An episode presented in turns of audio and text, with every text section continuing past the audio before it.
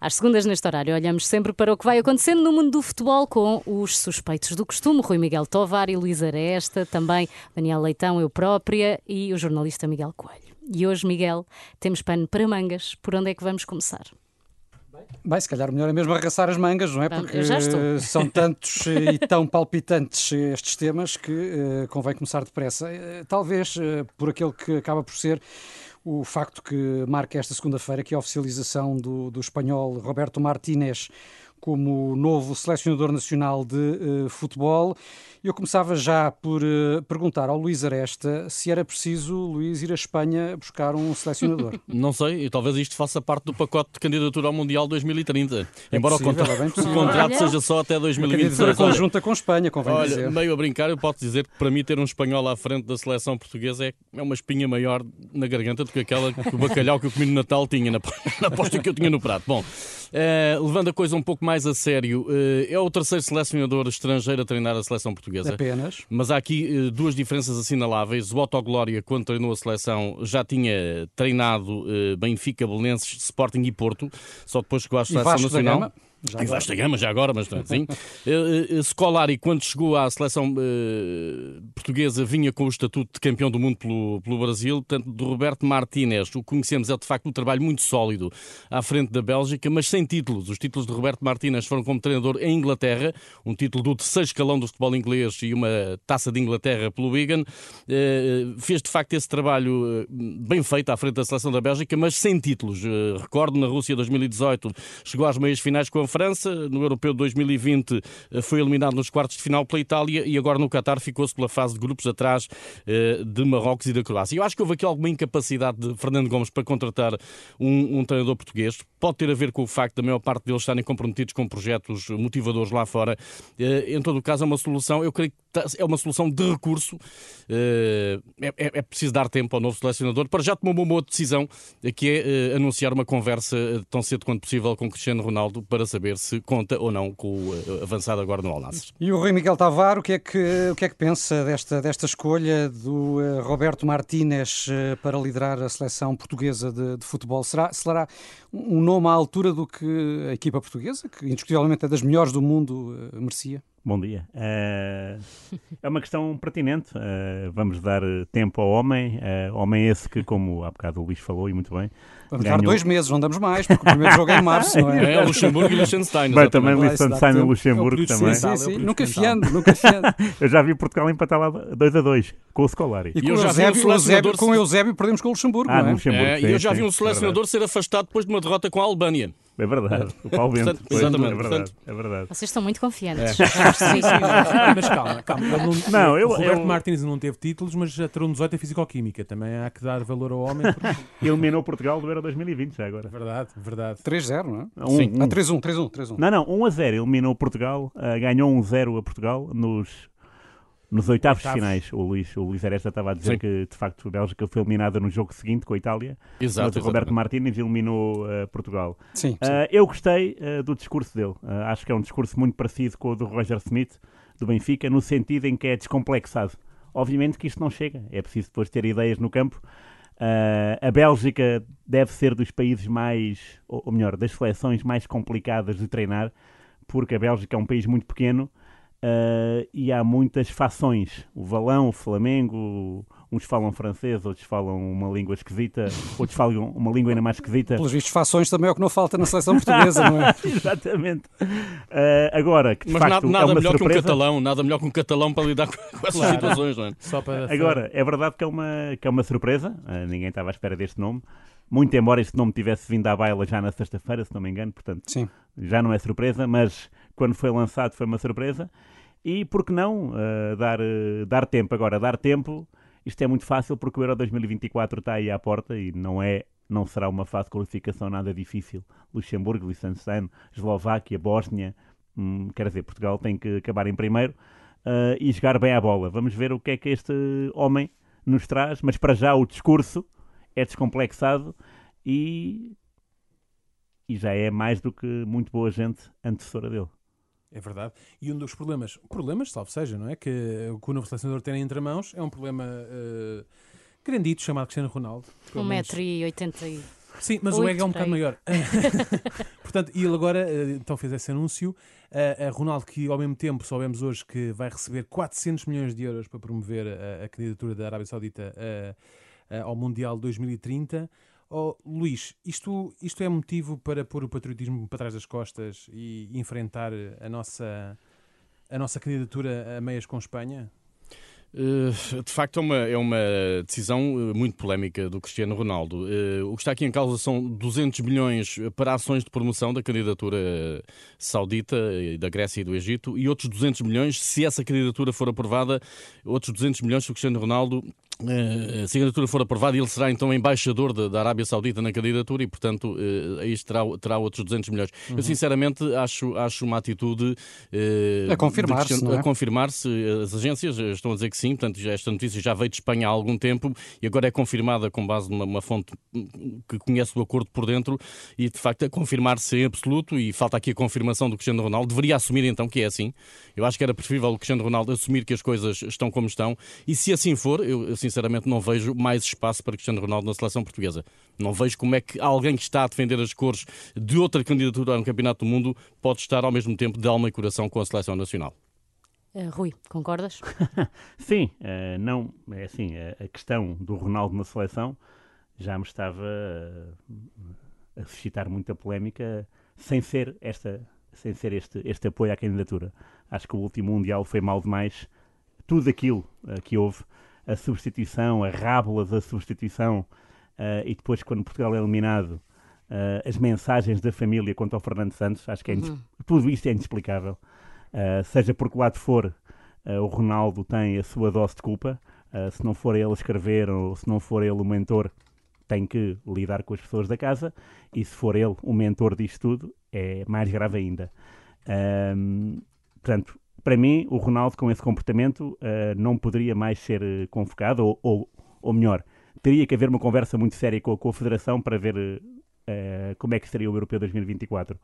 A partir deste acordo uh, e uma fonte segura como é uh, a Associated Press, uh, aliás, a, a, a France, France Press, Press, desculpa, a France Press, um, estou de acordo com o Luís Aresta, de facto, é um, não, não tem cabimento e, e, e quando a gente às vezes diz que que esta pessoa é um, é um artista português, o Ronaldo, de facto, está-se a revelar um artista. Sim, é, à boa é possível, maneira portuguesa. É possível que o Roberto Martins, afinal, a conversa com ele seja só para lhe entregar a caixa com as coisas que ele tem no cacete. É? é possível que seja isso. Bem, suspeito que vamos ter ainda muitas tertúlias aqui em torno desta temática. Ah, então não. Mas eu propunha que uh, deixássemos um pouco a seleção de lado uh, e falássemos do campeonato, porque tivemos uh, este fim de semana uh, alguns tropeções de monta, nomeadamente por parte uh, do Porto, que empatou, e do Sporting, que uh, perdeu na Madeira. E ambos, de certa forma, desbarataram a recuperação que tinham conseguido na semana anterior, depois do Benfica ter perdido em Braga. Até que ponto, Luís, é que isto para Porto e Sporting pode fazer moça não só pontual, mas também psicológica? Uh, antes de mais, relativamente ao Sporting, dar mérito ao Marítimo pela forma organizada e agressiva como a equipa de José Gomes uh, entrou em campo. Uh, o Marítimo deu pouco espaço ao Sporting, um Sporting que ainda por cima viu sonegado um penalti quando o marcador ainda estava em branco. Depois veio o tal gol do Marítimo. Tudo o tudo que Ruben Amorim não queria no jogo acabou por acontecer. O Ruben Amorim tinha dito que o Sporting tinha que marcar primeiro. É muito mau para o Sporting, antes do derby, estar a 12 pontos do Benfica. Uma derrota. isto também pode ser visto como um estímulo para a final que o Sporting vai ter eh, pela frente no próximo domingo no Estado da Luz. Em todo o caso, obviamente que acredito que o Ruben Amorim não desejaria este fator de instabilidade em vésperas de um derby com o Benfica e um derby é absolutamente decisivo eh, para o Sporting nas contas do título. O Sporting estava impedido de perder mais pontos, tinha-me dito aqui várias vezes, acabou por perder uh, nos barreiros e, portanto, está muito mais entalado nesta altura no que respeita aos seus objetivos no campeonato. Contra o Porto, uma exibição trapalhona, frente ao Casa Pia, eh, e este é teve, na minha opinião, até esteve pior a jogar contra 10. Sérgio Conceição disse que faltou uh, querer, eu acho que faltou sobretudo saber. Eh, o Porto afunilou demasiado o jogo, praticamente não teve corredor direito. Na esquerda, o Galeno ainda procurou fugir àquela tendência do Porto de andar sistematicamente, meter-se nas zonas onde havia mais jogadores eh, do Casa Pia e, portanto, o Porto eh, deitou ao lixo os tais dois pontos dos três que tinha angariado na ronda anterior e, de facto, eu creio que é um, é um, é um resultado que, eh, a dar-se o caso de o Benfica ganhar ao Sporting, deixa o, o Porto em dificuldades para a segunda volta do campeonato. Rui, uh poder-se pensar que depois daquela uh, debacle benfiquista em Braga, o Porto, uh, nomeadamente, porque uh, luta mais diretamente pelo claro. título face à situação pontual, teria aqui renascido, mas acaba realmente por malbaratar aquele, aqueles dois pontos que tinha ganho, não é? Sim, um empate surpreendente, um grande Casa Pia, tem feito um campeonato excelente, está só um ponto do Sporting, é bom quando nós, quando nós falamos do Sporting, o Sporting está mais perto do quinto lugar do que do, do, do, do terceiro. Isso diz muita coisa sobre o momento do Sporting. O Porto, uh, estou de acordo com o Luís Aresta, afunilou muito o jogo. O Sérgio Conceição foi muito sério uh, na conferência de imprensa, disse tudo o que tinha a dizer. De facto, que o Porto, uh, que não valia a pena estar, estar, estar a encontrar desculpas e que as pessoas que fazem tantos quilómetros para ver o Porto não mereciam ver este Porto. E, de facto, o Porto não, não venceu e muito menos convenceu. Uh, quanto o Sporting já estava uh, àquela distância, uh, walking distance, já estava muito longe do Benfica, não é? Agora com esta, com esta derrota ficou. É preciso apanhar um Uber para, para, para chegar ao local hum. do título. E nessa perspectiva, como é que antevês o, o derby de domingo? o derby. Um, o Benfica já era favorito, não era, não era preciso uh, este, esta jornada. Uh, o Benfica é favorito porque joga em casa, porque tem uma equipa mais bem preparada, mais sólida, tem melhores intérpretes. Uh, mas tudo, obviamente, em 90 minutos tudo muda. Se assim fosse, o Porto ganharia o Casa Pia. Portanto, ao, ao aspecto, há vários aspectos em campo. O Benfica é favorito em todos, mas há aqui um pormenor muito engraçado que uh, diz respeito só ao Ruben Amorim. O Ruben Amorim o ano passado ganhou, na Luz, uh, e o, o único treinador do Sporting que ganhou duas vezes seguidas, tanto para o campeonato só, na Luz, na casa do Benfica, foi um senhor chamado Cesabo em 40. Portanto, se Ruben Amorim, imagine-se que o Sporting surpreende o mundo e ganha na luz, é um recorde de 82 anos. Isso é, é qualquer coisa de, de extraordinário. Agora, o Sporting, mesmo ganhando, vai continuar em quarto lugar. Uh, uhum. Portanto, isto é uma. Não é, não é ganhar este jogo, é ganhar este jogo e os outros, porque o Sporting muitas vezes pensa, uh, ou melhor, tem pensado este ano muito passo a passo, ou, ou melhor, muito a longo prazo de vamos, vamos fazer melhor, mas depois não há aquele não há aquela eficácia de semana a semana. Não há é, continuidade. Não há continuidade. E o Benfica e... tem essa continuidade, desculpa. Não, desculpa nada. Continuamos no tema Sporting, mas uh, esta segunda-feira foi conhecida a morte de Ferenc Mesaros, antigo guarda-redes do Sporting e internacional húngaro, no início da década de 80. Eu não me lembro desta pessoa, mas eu sei que vocês sim. Luís, uh, quem era este Ferenc Mesaros e que importância teve para o Sporting? Uma grande figura, uh, jogador do Vasas de Budapeste, quando chegou ao Sporting, foi de facto uma das referências de, do futebol português. conquistou três títulos no Sporting, um campeonato, uma taça, uma super supertaça, portanto foi um dos últimos guarda-redes campeões, eh, campeões pelo Sporting e era de facto uma grande figura. Para além disso, representou aqui em Portugal o foi Farense. Uma figura internacional. Uma figura internacional, exatamente. Representou também o Farense e o Vitória de Guimarães e curiosamente ainda voltou ao Sporting. O Rui Miguel Tovar lembra seguramente para ser treinador de guarda-redes às ordens eh, na altura de ajuda-me, Rui Miguel Tovar, era o Carlos Queiroz, não é? Boa pergunta. Carlos ah. Queiroz, era Carlos Queiroz, é treinador é possível, do Sporting sim. e, e, e regressou nessa altura ao Valado para ser treinador de guarda-redes. Eu lembro-me é. dele como treinador do Lourinhanense quando o Sporting era, quando o Lourinhanense era clube satélite. Clube satélite. Aliás, Rui, tens, tens uma história pessoal uh, com Mesares, não tens sobre isso? Tenho, sim, muito interessante. Uh, eu morava na Póvoa de Santo Adrião, no, no 11 andar. Já começou eu não bem. Estava à espera Já começou bem.